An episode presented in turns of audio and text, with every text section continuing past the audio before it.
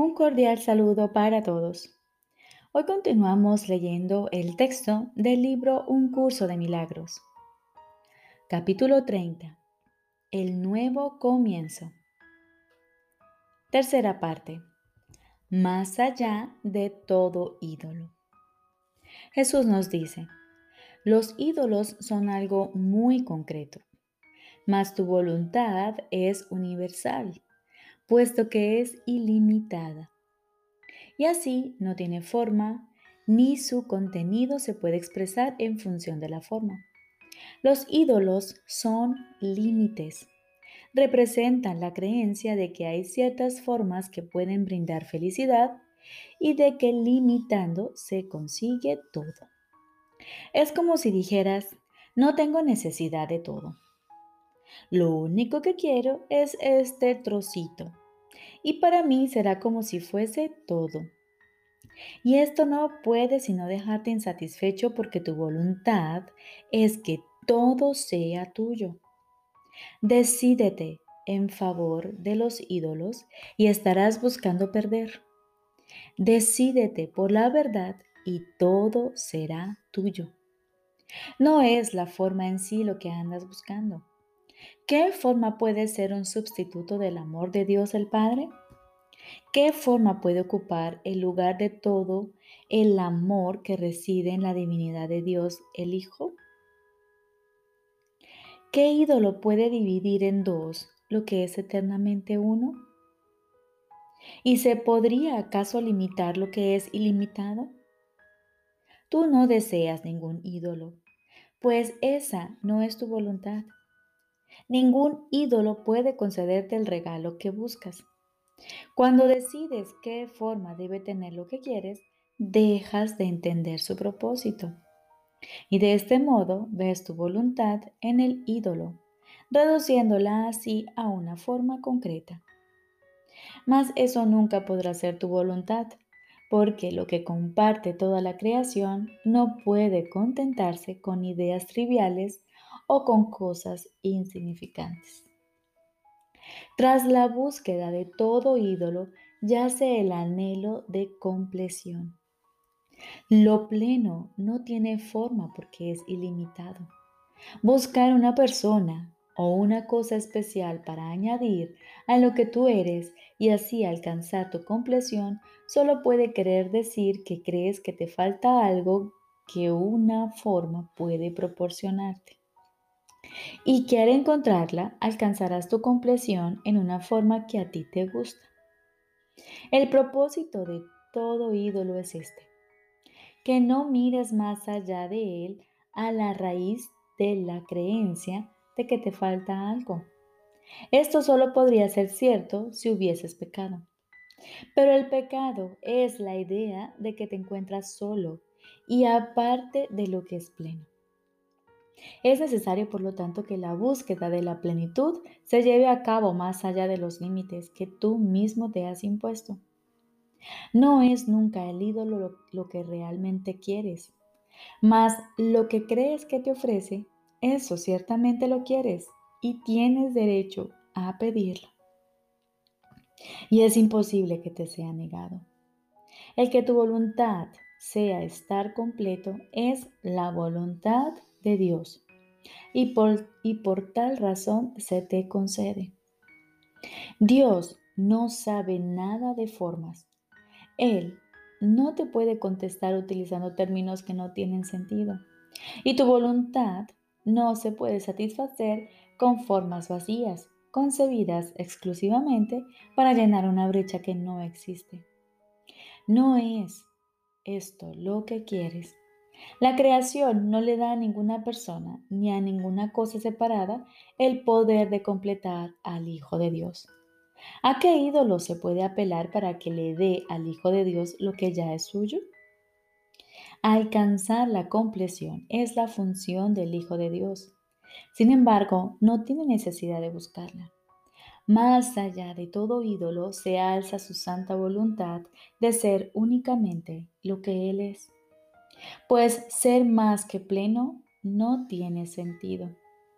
Si se hubiese producido algún cambio en el Hijo de Dios o si se le pudiese reducir a alguna forma y limitar a lo que no se encuentra en él, entonces no sería como Dios lo creó.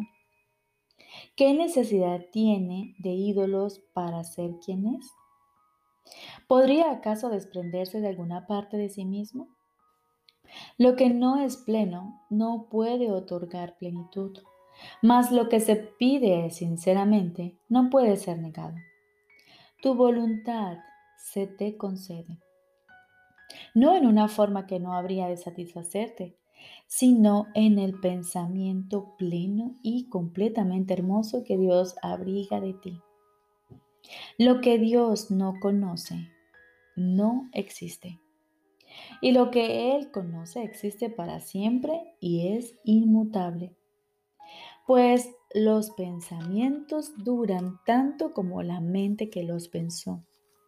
Y la mente de Dios no tiene fin, ni puede haber un instante en que sus pensamientos puedan estar ausentes o cambiar. Los pensamientos ni nacen ni mueren. Comparten los atributos de su creador y no tienen una vida separada aparte de la de él. Tus pensamientos están en tu mente, tal como tú estás en la mente que te concibió. Por lo tanto, no hay partes separadas en lo que existe dentro de la mente de Dios. Su mente es por siempre una y está eternamente unida y en paz. Los pensamientos parecen ir y venir. Sin embargo, lo único que eso significa es que algunas veces eres consciente de ellos y otras no. Un pensamiento del que te has olvidado parece nacer de nuevo en ti cuando retorna a tu conciencia mas no murió cuando lo olvidaste. Siempre estuvo ahí. Sin embargo, no eras consciente de él. El pensamiento que Dios abriga de ti no se ha visto afectado en modo alguno por tu olvido. Siempre será exactamente como era antes de que te olvidaras de Él, como seguirá siendo cuando lo recuerdes y como fue durante el lapso en que lo habías olvidado. Los pensamientos de Dios están mucho más allá de cualquier posibilidad de cambio y su resplandor es eterno. No están esperando a nacer, sino a que se les dé la bienvenida y se les recuerde. El pensamiento que Dios abriga de ti es como una estrella inmutable en un firmamento eterno. Se encuentra tan alto en el cielo que aquellos que se encuentran fuera del cielo no saben que está allí. No obstante, brillará por toda la eternidad, sereno, puro y hermoso. En ningún momento ha dejado de estar allí, ni ha habido jamás un instante en que su luz se haya atenuado o haya perdido su perfección. El que conoce al Padre, conoce esta luz, pues Él es el eterno firmamento que la mente que la mantiene a salvo, por siempre elevada y firmemente anclada. Repito, el que conoce al Padre, conoce esta luz, pues Él es eterno, el eterno firmamento que la mantiene a salvo, por siempre elevada y firmemente anclada. La perfecta pureza de esta luz no depende de si se ve en la tierra o no. El firmamento la envuelve y la mantiene dulcemente en su perfecto lugar, el cual está tan lejos de la tierra como la tierra lo está del cielo. No es la distancia ni el tiempo lo que hace que esta estrella sea invisible desde la tierra, mas aquellos que andan en pos de ídolos no pueden saber que la estrella está ahí. Más allá de todo ídolo se encuentra el pensamiento que Dios abriga de ti. Este pensamiento no se ve afectado en modo alguno por la confusión y el terror del mundo, por los sueños de nacimiento y muerte que aquí se tienen, ni por las innumerables formas que el miedo puede adoptar, sino que sin perturbarse en lo más mínimo sigue siendo tal como siempre fue. Rodeado de una calma tan absoluta que el estruendo de batallas ni siquiera llega hasta él. Dicho pensamiento descansa en la certeza y en perfecta paz. Tu única realidad se mantiene a salvo en él, completamente inconsciente del mundo que se postra ante ídolos y no conoce a Dios. El pensamiento que Dios abriga de ti completamente seguro de su inmutabilidad y de que descanse en su eterno hogar. Nunca ha abandonado la mente de su Creador, al que conoce tal como su Creador sabe que dicho pensamiento se encuentra en su propia mente. ¿Dónde podría existir el pensamiento que Dios abriga de ti sino donde tú te encuentras? ¿Podría acaso tu realidad ser algo aparte de ti y encontrarse en un mundo que le es completamente desconocido? Fuera de ti no hay firmamento eterno, ni estrella inmutable, ni realidad alguna. La mente del Hijo del Cielo en el cielo está, pues ahí la mente del Padre y la del Hijo se unieron en la creación, la cual no tiene fin. Tú no tienes dos realidades, sino una, y no puedes ser consciente más que de una. Tu realidad es o bien un ídolo o bien el pensamiento que Dios abriga de ti. No olvides, por lo tanto, que los ídolos tienen que mantener oculto lo que tú eres, no de la mente de Dios, sino de la tuya. La estrella sigue brillando y el firmamento jamás ha cambiado. Mas tú, el Santo Hijo de Dios, no eres consciente de tu realidad.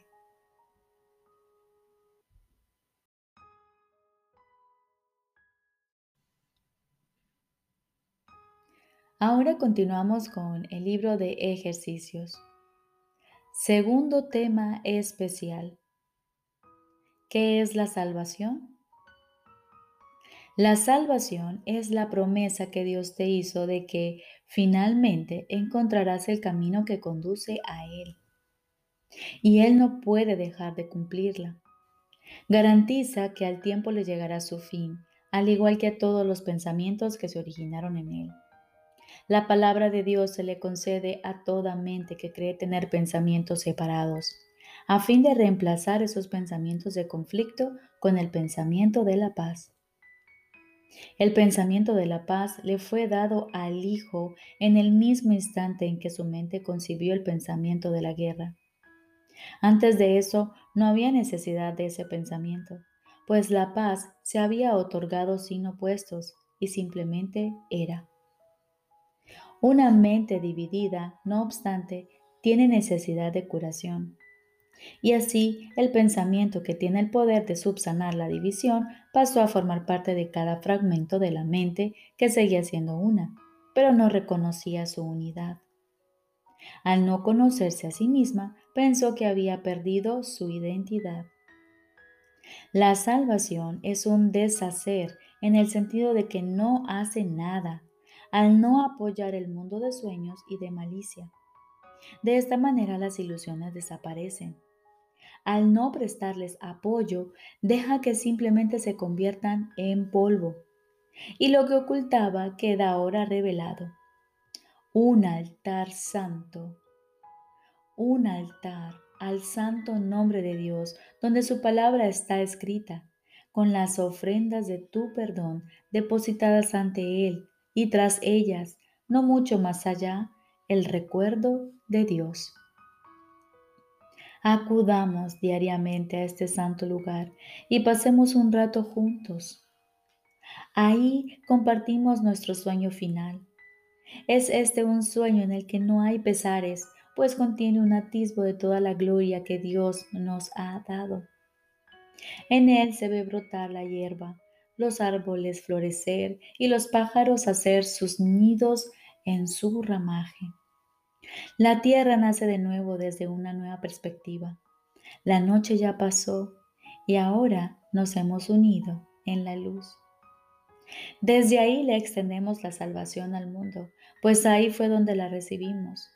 El himno que llenos de júbilo entonamos le proclama al mundo que la libertad ha retornado, que al tiempo casi le ha llegado su fin y que el Hijo de Dios tan solo tiene que esperar un instante antes de que su Padre sea recortado.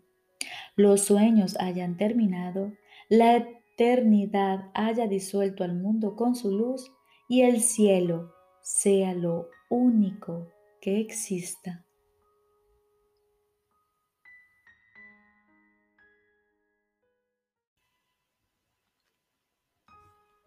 Lección número 237.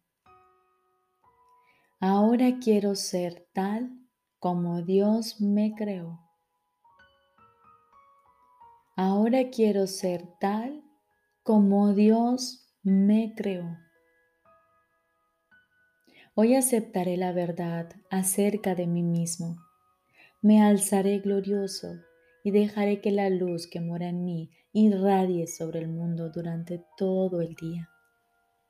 Le traigo al mundo las buenas nuevas de la salvación que oigo cuando Dios mi Padre me habla. Y contemplo el mundo que Cristo quiere que yo vea, consciente de que pone fin al amargo sueño de la muerte, consciente de que es la llamada que mi Padre me hace. Cristo se convierte hoy en mis ojos. Cristo se convierte hoy en mis ojos y en los oídos que escuchan hoy la voz que habla por Dios. Padre, vengo a ti a través de aquel que es tu Hijo, así como mi verdadero ser. Amén. Ahora aguardamos silenciosamente. Estoy seguro de que Él, nuestro Padre, te hablará y de que tú le oirás.